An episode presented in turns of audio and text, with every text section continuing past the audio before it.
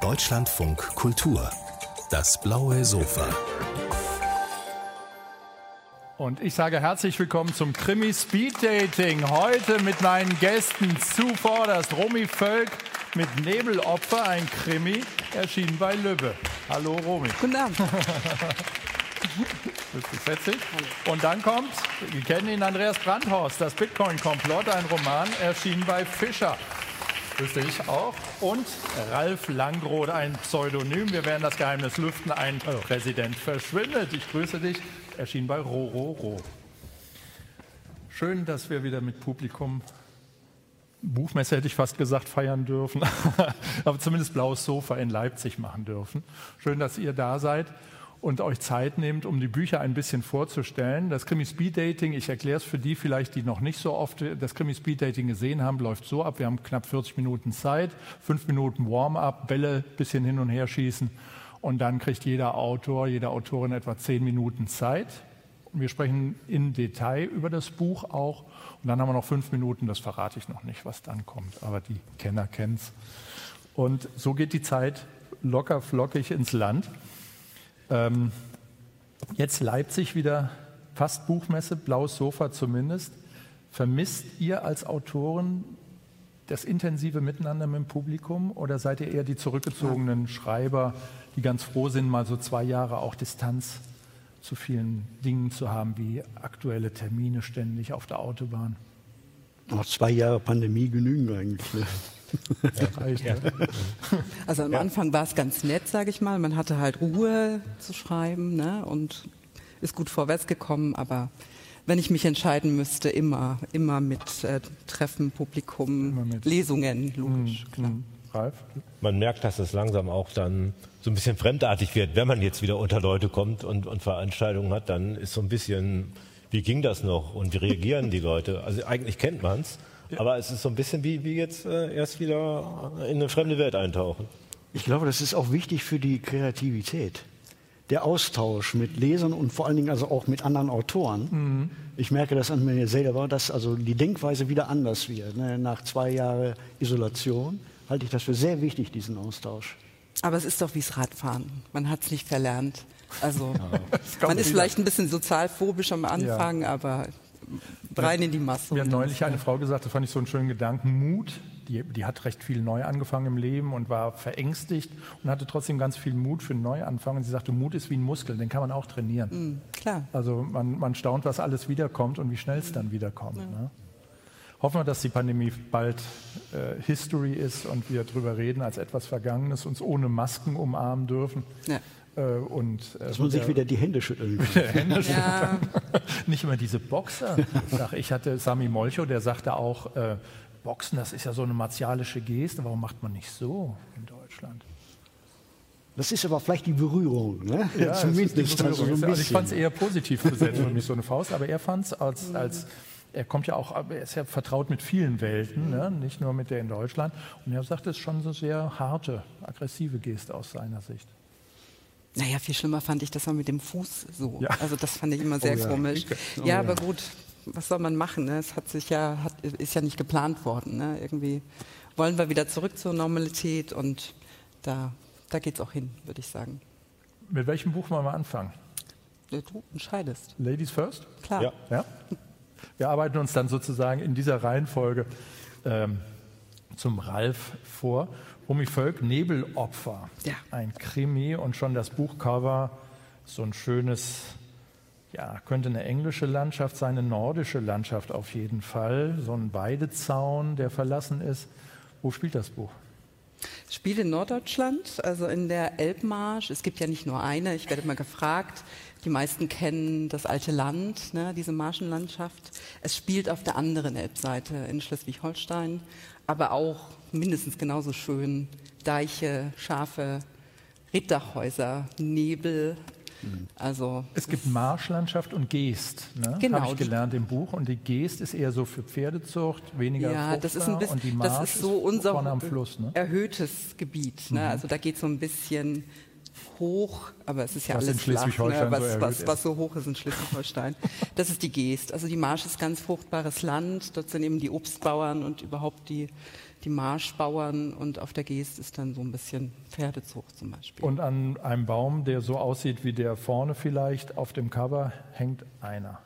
Da hängt eine Leiche, genau, so geht's los. Man muss ja ein Krimi irgendwie aufziehen, ne? meistens eben mit einer Leiche. Und mir hat tatsächlich mein Nachbar, der ist Obstbauer in der Marsch, von den Galgenbäumen erzählt, die es dort zwischen den Dörfern gab. Und das fand ich toll, das habe ich aufgegriffen und ich dachte, warum sollte dort nicht heute auch einer dranhängen? ja, und so geht es eben los. Da hängt einer. Du bist Juristin, ne? Vom Haus aus. Ja, studiert. Also, ich muss ich mal so ein bisschen runterkochen. Ne? Ich habe 2001 meinen Abschluss gemacht und ähm, habe aber ganz schnell gemerkt, ich bin nicht die Juristin, die typische. Bin dann in die Wirtschaft gegangen und jetzt bin ich Autorin. Ähm, ich habe den Abschluss, aber man sollte mich heute nichts mehr fragen, glaube ich, nach 20 Jahren. Geborene Bautznerin? Ne? Nee, nicht ganz, ja. Meißen. Meißen. Genau, ja. also Sachsen auf Aus jeden Sachsen. Fall, genau. Und der Elbe treu geblieben. Sozusagen. Und der Elbe treu geblieben. Von der Elbe wieder an die Elbe gezogen, genau. Sag doch vielleicht ein Wort oder einen Satz aus deinem Buch, was so ein bisschen Spannung generiert. Was so ein bisschen Spannung generiert. Eigentlich ja schon der erste, weil das hat mit Krimi so gar nichts zu tun. Er tanzt ist der erste Satz. Er tanzt. Er tanzt. Wer tanzt? Wer tanzt? Ja, das ist eben die Frage. Ich glaube, da kommen wir dann noch mal hin, wenn ich tatsächlich ein bisschen was ja? zum Buch vorstellen kann, weil äh, würde ich jetzt die Pointe von. Dann wollen wir es auch nicht verraten. Es soll ja Spannung generiert werden, auch und Lust machen, auch auf das Buch zu lesen. Es ist sehr atmosphärisch geschrieben. Es ist so ein bisschen in diesem Dörte Hansen ja, schön, Deutsch. Äh, wer Dörte Hansen ja. gerne liest oder wer diese atmosphärischen norddeutschen genau. Krimis sieht, mhm. wo es auf dem Dorf, also ich, ich äh, will nicht zu weit vorgreifen, aber ich sag mal, da wird auch viel von dem Fall am Klöntisch gel gelöst, ne? Ja. wo abends in der Runde Familie ist ein sehr genau. wichtiges Ding. Es tauchen bei all den Leichen und all der Suche und es sind natürlich auch ein, ein, ein, die Suchenden ne? und die haben dann privat noch was laufen, was nicht so läuft. Ähm, am Ende geht es auch immer um Metathemen bei dir. Das finde ich das, das Schöne, die recht klar aufleuchten. Bei dir ist Familie, glaube ich, ein großer Wert. Ja, das macht die Reihe aus. Ne? Es gibt natürlich Krimileser, die wollen nur diesen Fall und äh, die, denen ist das möglicherweise zu viel.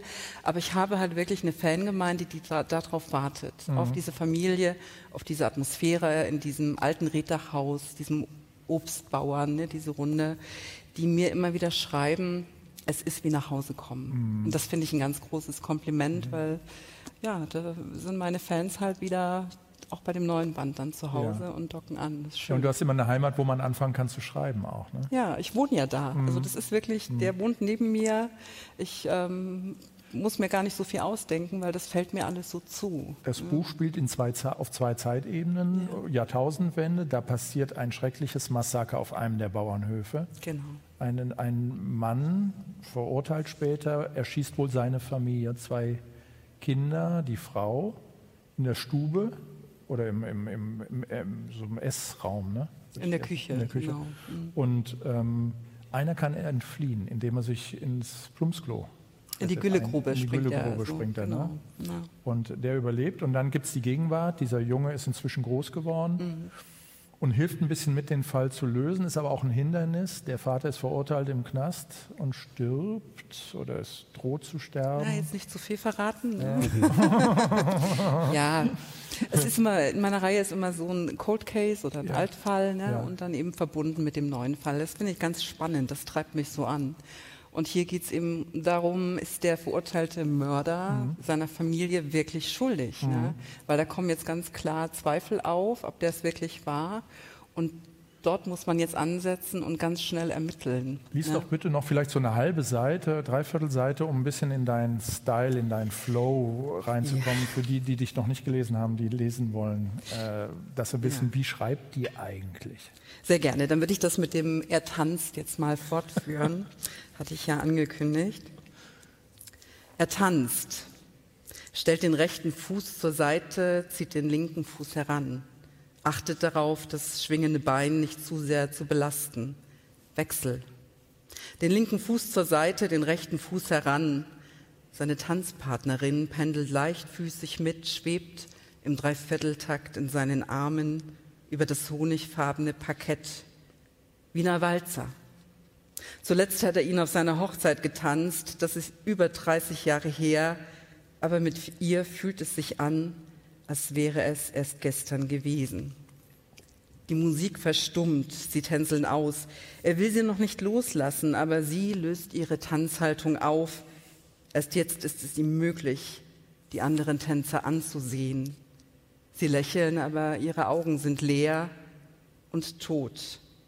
Plötzlich scheinen sich die Gesichter der Fremden aufzulösen, erstarren in hässlichen Grimassen. Erschrocken weicht er zurück. Die Musik setzt wieder ein, ein Trauermarsch in Moll. Seine Tanzpartnerin ist längst in der Menge der tanzenden Fratzen verschwunden. Er schreckt hoch, ringt nach Luft, die eiskalt ist. So schnell wie dieser Traum sich verflüchtigt, wird er in die Wirklichkeit gerissen, in den dunklen Raum, in dem er auf einer ausrangierten Matratze liegt, eingewickelt in eine Rettungsdecke aus Alufolie. Er bewegt sich, lockert die verkrampften Gliedmaßen und den linken Arm so weit, wie diese Handfessel es zulässt. So. Uh, also jetzt wird es Krimi, Jetzt wird es Krimi ne? und genau. äh, ein bisschen Romanze habe ich drin gehört, äh, zwischen Traum und Albtraum. Ja. Wir wissen nicht, was es ist. Wir wollen es auch nicht verraten. Romy Völk, ihr neuer Roman Nebelopfer heißt er, erschienen bei Lübbe. Schönen Dank, dass du es ein wenig vorgestellt hast. Und wir gehen gleich weiter zum Andreas Brandhorst, würde ich sagen. Das Bitcoin-Komplott. Das ist jetzt eine ganz andere Welt. Es wird weniger gemordet als bei Rumi im Buch, aber es ist natürlich aber es gibt noch mehr Opfer. Es gibt noch mehr Opfer. es geht um schlichtweg ja die Weltherrschaft über die Welt des Geldes und zwar die alte die alte Welt, sozusagen unsere Welt der Euros und Dollars und es gibt die neue Welt, die der Bitcoins. Da versucht einer die Herrschaft äh, mit Bitcoins über die Welt und damit auch Bitcoin als die neue Leitwährung zu etablieren. Ne? Es geht, es, geht, darum, dass also der große Crash, der Zusammenbruch des, unseres Wirtschaftssystems nicht mehr aufzuhalten ist, dass diese Lawine ins Rollen gerät und einige Finanzmagnaten sehen ihre Fälle schwimmen natürlich und überlegen sich, wie können wir die Lawine in eine Richtung lenken, ja. die uns zum Vorteil gereicht. Das ist eigentlich der Grundgedanke.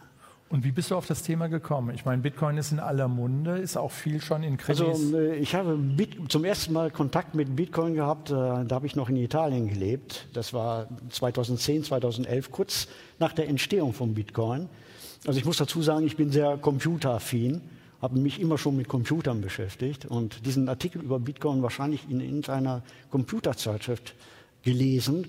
Und ich dachte mir damals, Mensch, das ist ja eine hochinteressante Angelegenheit. Eine digitale Währung, Computer generiert. Und äh, da könntest du doch mal 100, 200, 300 Bitcoin kaufen. Ich wollte gerade ah, sagen, hast du investiert? Damals, Kosten, Kosteten ein, zwei Dollar zu, der, zu dem Zeitpunkt. Das war so ein Gedanke. Der ist dann leider, leider verschwunden, dieser Gedanke. Heute ist der Bitcoin wie viel wert? Ich glaube 37 Euro oder irgendwas. 41.000 Euro. Ein Bitcoin ist 41.000, äh, nicht Euro, sondern US-Dollar ist der Kurs im Augenblick Ach. für pro Bitcoin. Und wenn ich also damals wirklich vor, vor zehn Jahren 200, 300 Bitcoin gekauft hätte. Das sähst du jetzt nicht hier. das sähe ganz gut aus. Dann habe ich ähm, äh, 2015, 2016 angefangen, mich mit künstlicher Intelligenz zu befassen. Recherche für das Erwachen, für einen Roman, den ich da geschrieben habe. Und dabei ist mir überhaupt erst klar geworden, dass Bitcoin Teil dieser digitalen Revolution ist, die wir erleben und die unsere Welt grundlegend verändert. Und da bin ich dann auf den Gedanken gekommen, Mensch, also das könnte man thematisieren für einen Thriller. Wer investiert in Bitcoin, außer Spekulanten? Wer investiert in Aktien, außer Spekulanten? Investoren. Ebenso ist es mit Bitcoin. Investoren Bitcoin, für Bitcoin alles? Bitcoin war zu Anfang ein, ein digitales Spielzeug mhm. und ist also längst in Kinderschuhen entwachsen und ist zu einem Asset geworden, zu einer Wertanlage, äh, die immer mehr an Bedeutung gewinnt. Also nicht nur Bitcoin, sondern auch andere Kryptowährungen. Ja. Und das leitet eine Entwicklung ein, die ich gerne nenne, die Trennung von Geld und Staat.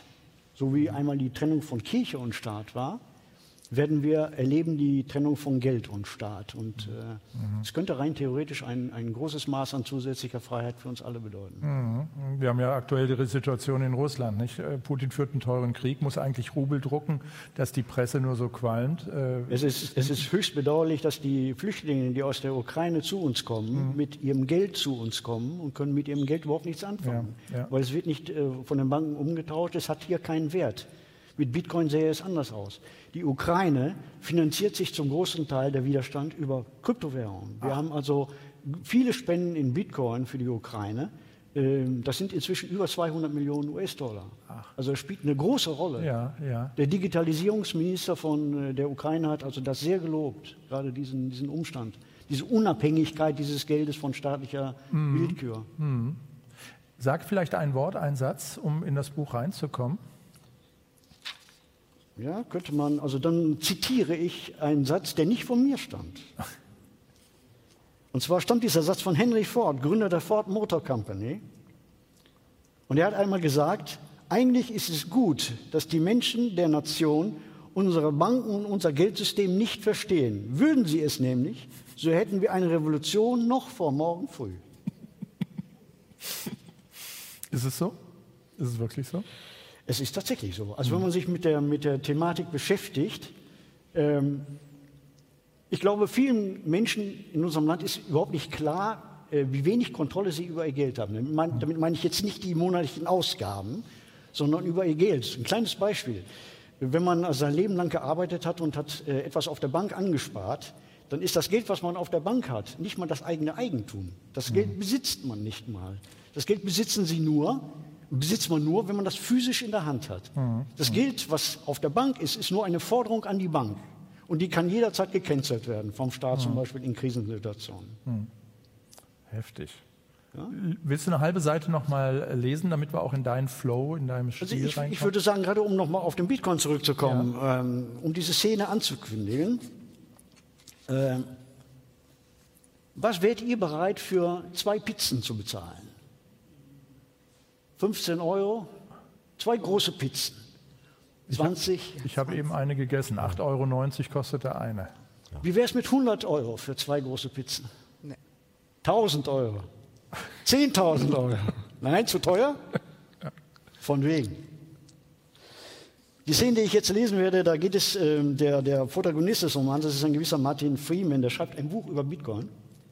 Und er trifft sich mit einem gewissen Vincent Moreau, von dem er sich Auskunft über Bitcoin erhofft. Der Vincent Moreau hat seinen verstorbenen Vater gekannt.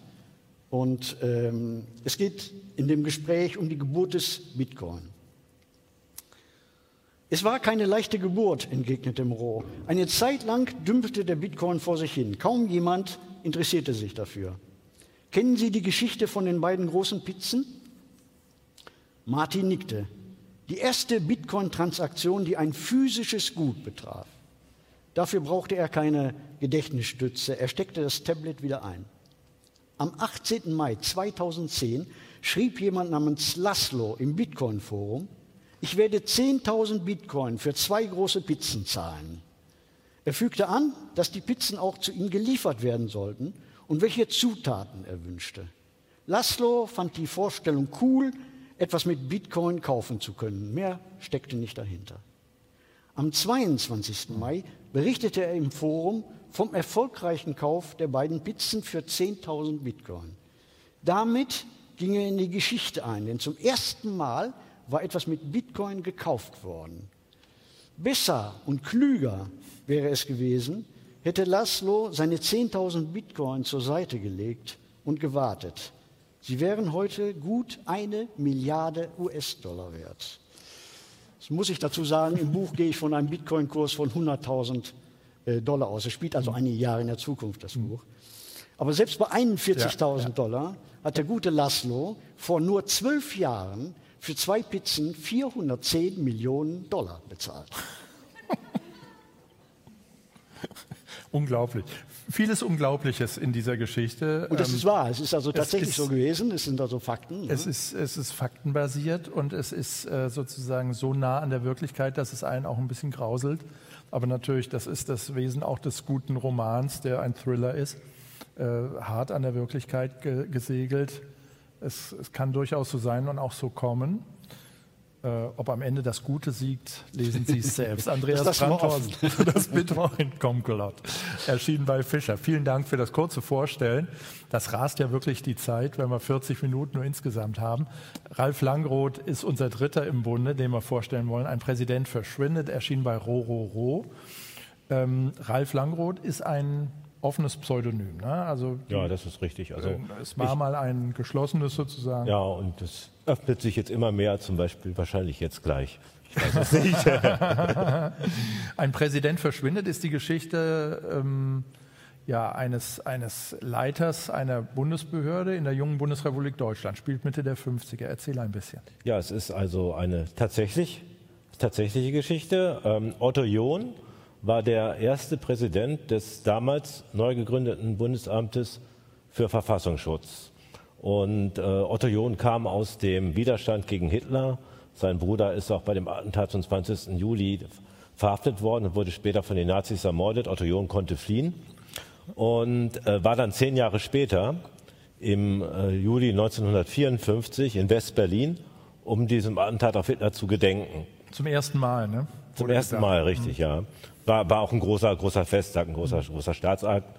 Und in der Nacht äh, hatte Otto, Otto John hatte Kumpels, Verwandte, Freunde in, in äh, West-Berlin und darunter einen Wolfgang Wowereit, also einen etwas dubiosen Frauenarzt, als Arzt sehr erfolgreich, sonst eher ein bisschen halbseiden. Jedenfalls trafen die sich nachts und am nächsten Morgen war Otto John nicht mehr in West-Berlin, sondern er tauchte in Ost-Berlin wieder auf, blieb auch dort und gab dann Interviews, ähm, öffentliche äh, Presseveranstaltungen, in denen er sich äh, gegen Adenauers Politik aussprach, nämlich die Politik der Westbindung, also mit den Amerikanern zu gehen, sondern äh, John plädierte dann eben für die, für die Sowjets und für ein Zusammenwachsen von ganz Deutschland, aber eben auf sowjetischer Ebene sozusagen. Und das war ein riesen, riesen Skandal damals, war ja auch ein Affront gegenüber Adenauer, wenn sein Geheimdienstchef sozusagen über Nacht in den Osten geht und sagt, ich sehe es jetzt aber ganz anders und euer Regierungschef macht eigentlich keine gute Sache. Und das ist so der Grundstein von ein Präsident verschwindet, nämlich warum ist er verschwunden? Ist er wirklich freiwillig rübergegangen oder wurde er, wie es Otto John später sagte, von diesem Wolfgang Bobereit und anderen entführt, indem sie ihm was in den Kaffee geschüttet haben und dann so halb beduselt über die äh, Sektorengrenze in Berlin gebracht haben. Also Berlin war ja noch nicht durch die Mauer geteilt, aber schon in die verschiedenen Sektoren unterteilt und man konnte eben mit dem Auto dann rüberfahren und so ist John in den Osten gekommen. Also eine wirklich historisch belegte Geschichte. Der Mann hat gelebt. Er ist vor paar Jahren, Er ist, glaube ich, 97 ist er. 97 ist er, gestorben in äh, Österreich, ne? Ja, in Österreich. Also ähm, in Deutschland war er nicht so wohl gelitten. Er ist ja, er ist ja wieder in den Westen zurückgekommen, wurde dann aber in Westdeutschland äh, wegen Landesverrat, verkürzter juristischer Tatbestand jetzt, äh, zu Zuchthaus verurteilt, äh, wurde dann begnadigt, blieb aber ein verurteilter äh, Landesverräter und hat zeitlebens versucht, äh, eine Wiederaufnahme seines Verfahrens durchzusetzen, um sich zu rehabilitieren. Und ist aber im, im fünften Anlauf oder so, da ist er dann drüber hinweggestorben. Und seine Schwester als Erbin hat das dann nicht fortgesetzt, weil das auch mit unglaublichen Kosten verbunden war und so weiter. Das heißt, er blieb für die Öffentlichkeit der Landesverräter, obwohl er sich selber immer als Patriot gesehen hat, der eigentlich etwas äh, für die Bundesrepublik und auch also für Gesamtdeutschland, für das Zusammenwachsen tun wollte. Dann ist, wo die Wahrheit liegt, das ist dann auch nie geklärt worden. Es gibt immer wieder neue, auch äh, juristische ähm, Dissertationen über das Thema. Ähm, jeder meint die Wahrheit äh, zu finden, aber wir werden es nie ganz, ganz wissen. Es war halt auch die spannende Zeit der, der jungen Bundesrepublik oder des, des Nachkriegsdeutschlands, muss man ja sagen. Ost-West war, waren ja relativ durchlässige Grenzen noch in den mit Anfang, Mitte der 50er. Man konnte, wenn man wollte, wenn man äh, Glück hatte, gute Verbindungen hin und her.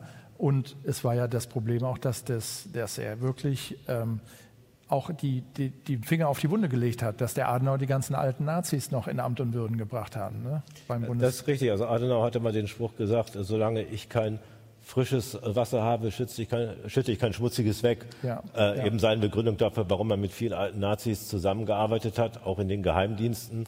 Ich habe ja noch die Figur des Reinhard Gehlen ja. hier drin so das, man kann sagen, Gegenspieler von Otto John. also der Mann, der aus, dem, äh, der aus der Wehrmacht kam, der die Organisation Fremde Heere Ost noch geleitet hatte, also eine Aufklärungsorganisation, Geheimdienstorganisation der Wehrmacht und der dann nachher die Organisation Gehlen gegründet hat, die zum Vorläufer des Bundesnachrichtendienstes wurde. Und äh, das war dann so die, die Geheimdienstorganisation mit dem, ich sage jetzt mal, mit dem braunen Chef und dann gab es eben die mit, mit Otto John, mit dem Widerständler. Und das äh, ging dann eben krass gegeneinander. Und der Gehlen sollte wohl über den John gesagt haben, einmal Verräter, immer Verräter. Ne? Weil der John ja zu dem Kreis der Widerständler Richtig, gehört ja, hat. Ja, und aus Sicht der Altnazis sind das natürlich die Verräter gewesen. Das zeigt, äh, wes Geisteskind äh, Gehlen auch war und viele in seiner Organisation. Also es gibt noch ein Zitat, das habe ich hier in dem Roman dann auch Gehlen selbst in den Mund gelegt. Es stammt aber in Wahrheit von einem seiner hohen Mitarbeiter mhm. aus den 50er Jahren als seine Organisation schon der Bundesnachrichtendienst war. Und da sagte dieser hohe Mitarbeiter einem Neueingestellten gegenüber, willkommen bei der letzten intakten Teilorganisation der Großdeutschen Wehrmacht. Ja, ja. Also das drückt diese, das Selbstverständnis ja, dieser Leute auch aus, äh, die ja eigentlich dazu da war, die Bundesrepublik im gewissen Sinne zu schützen nach außen ja, hin, aber ja. mit, mit welcher Geisteshaltung die daran gegangen sind. Und welche Kontinuitäten da am ja, Machwerk genau. waren. Ne? Die Zeit rast, lies vielleicht eine halbe Seite, damit wir auch in deinen Flow kommen. Ja, okay. Und dann wäre noch Zeit für eine kurze Abschlussrunde. Also noch zur Erklärung, wir sind in äh, Westberlin und ähm, zwei Mitarbeiter, unter anderem der Held des Romans, der Philipp Gerber und sein äh, Chef Weser, sind dort angekommen und werden jetzt von einem Mann von der Organisation Gehlen zu ihrem Hotel gebracht. Es ist aber dann ein anderes Hotel als das, was sie eigentlich eingeschickt hatten. Der Blondete schüttelte leicht den Kopf. Nicht mehr. Herr Zaunert hat sich erlaubt, für Sie umzubuchen. Warum? Ihr Hotel ist nicht sicher. Zu viel Ungeziefer. Rote Wanzen, wenn Sie verstehen. Jablonski setzte sie vor ihrem neuen Hotel in der Nähe des Rias ab, des Rundfunks im amerikanischen Sektor, und holte das Gepäck aus dem Kofferraum. Machen Sie sich in Ruhe frisch. Ich warte hier auf Sie und bringe Sie dann zur Einsatzzentrale. Als sie in der Lobby des Hotels Kufstein und damit außerhalb von Jablonskis Hörweite waren, sagte Gerber zu Wesler, ob wirklich die roten Wanzen der Grund für die Umbuchung sind? Oder ist es vielleicht das braune Ungeziefer, das uns hier erwartet? Sie glauben, Zaunert lässt uns ausspionieren? Zutrauen würde ich es ihm, ihm und Gehlen, die für sie braunes Ungeziefer sind, Möglicherweise. Braune Kakerlaken. Jedenfalls sollten wir auf unseren Zimmern nichts besprechen, was nicht für Gehens Ohren bestimmt ist. Ihre Zimmer lagen nebeneinander im zweiten Stock, waren recht groß und sauber und boten einen Ausblick auf das Rias-Gebäude mit seiner abgerundeten Fassade. Gerber machte sich erst gar nicht die Mühe, nach Wanzen zu suchen, ob rote oder braune. Wenn es hier welche gab, waren sie wahrscheinlich gut versteckt und mehrfach vorhanden damit man eine fand mit beruhigendem Gefühl die Toilette hinunterspülen konnte, nach dem alten Geheimdienstmotto eine zum Rauschen, eine zum Lauschen. Ein Buch von Ralf Langroth, ein Präsident verschwindet, wahre Geschichte, als Thriller natürlich aufbereitet, aber mit ganz viel Fakten und auch Wissen über die junge Zeit im Nachkriegsdeutschland. Vielen Dank für das schnelle Vorstellen auch dieses Buches. Jetzt haben wir drei Bücher innerhalb dieser kurzen Zeit ein Stück weit zumindest kennengelernt und ein, ein Gu bekommen, einen Geschmack dafür, ähm, ihr habt aber auch euch untereinander ein Stück weit zugehört, äh, habe ich gesehen und erlebt. Und zum Abschluss des Krimi-Speed-Datings finde ich eine schöne, fast schon Tradition, dass ich äh, fragen darf, ähm, euer Buch ist euch natürlich selber ans Herz gewachsen, aber wo war ein Gedanke, ein Satz, ein, ein Gefühl, ein, ein, eine, eine Verbindung zu einem anderen Autoren, wo ihr sagt, das Buch von mir würde ich gerne ihm oder ihr schenken, weil irgendwas hat mich berührt, was über den Tag hinausgeht?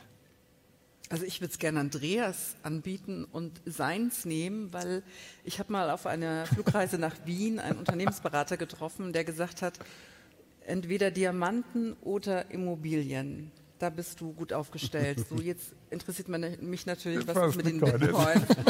Also würdest du tauschen? Du tauschen. Ich würde mich gerne mal Das sind die Juristen. Gut, Ds, geben und nehmen. Da wird Danke. gleich getauscht statt geschenkt. Aber das ist auch Danke. gut. Vielen Dank.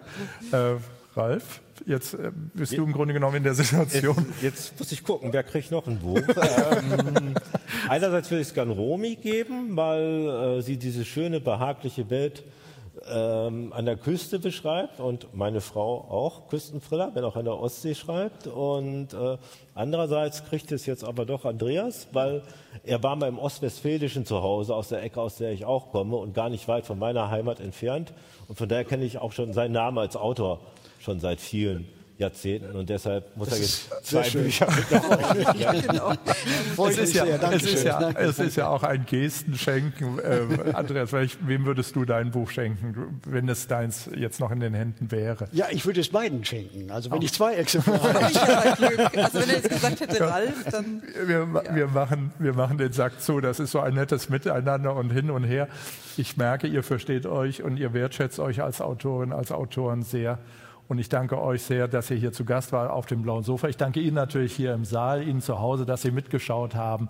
Ich wünsche Ihnen allen noch einen schönen Abend, eine gute Zeit und sage Dankeschön für das Krimi Speed Dating hier aus Leipzig. Ja. Dankeschön.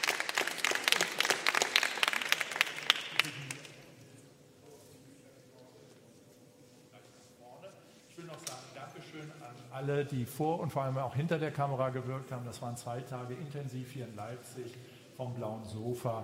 Äh, Literatur in höchster Qualität und Goethe. Wir hatten vorhin einen Literaturnobelpreisträger äh, sogar hier auf dem Sofa sitzen, mal wieder ein, muss man sagen. Jetzt ihr eine, eine bunte, breite, intensive Palette und wirklich viel Angebot in Sachen Literatur und Kultur. Vielen Dank an alle, die da mitgewirkt haben.